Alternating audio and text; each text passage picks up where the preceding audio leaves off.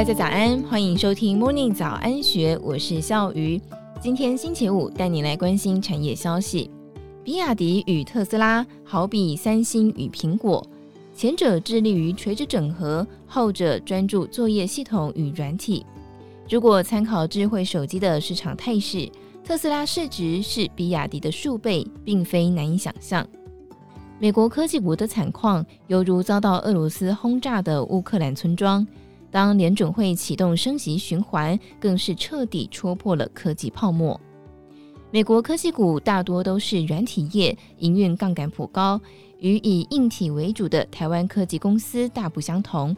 美国科技公司获利低，甚至是没有获利。股价的支撑来自于对未来高成长的期待。一旦升息压缩经济成长力道，有利息的投资标的更具有魅力，也更加安全。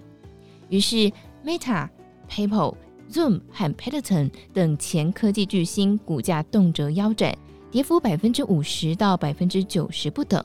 大型科技蓝筹股如苹果、谷歌和亚马逊，则是因为获利强劲、本益比低，跌幅仅有两成。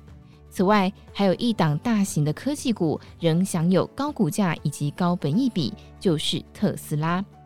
特斯拉的自动驾驶软体成就令人惊艳，其车子在行驶的时候所产生的大量数据，让他们的自驾演算法不断升级与精进。如果计入插电式混合车 （PHEV），中国比亚迪的电动汽车规模已经超越了特斯拉。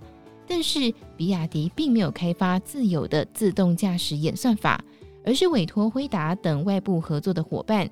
自身则是在其他领域来寻求优势。比亚迪的最大优势是中国市场。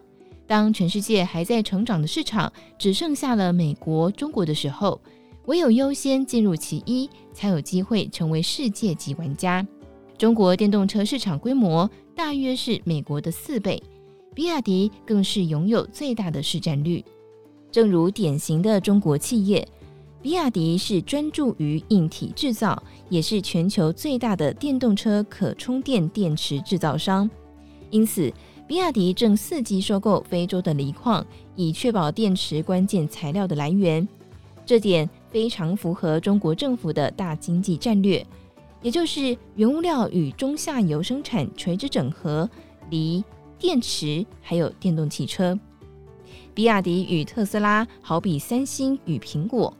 三星生产 DRAM 和逻辑晶片，OLED 面板和智慧型手机，致力于垂直整合；苹果则是通通外包，专注于 iOS 的作业系统、应用程式平台和软体等等。三星的智慧手机销量虽然超过苹果，但是苹果的市值是三星，甚至是包含三星显示的好几倍。就目前看来，在智慧手机领域，垂直整合并不算是成功的商业模式。科技快速进化，终将颠覆现有的电池技术。特斯拉可以立即采用新技术，而比亚迪为了避免既有产能价值化为乌有，对新技术的导入恐怕会较为迟疑。特斯拉还得克服监管机关和消费者的质疑，但是其自家技术未来势必会是市场主导者。如果智慧手机的市场态势具有参考价值，那么特斯拉的市值是比亚迪的数倍，似乎也没有那么不可思议了。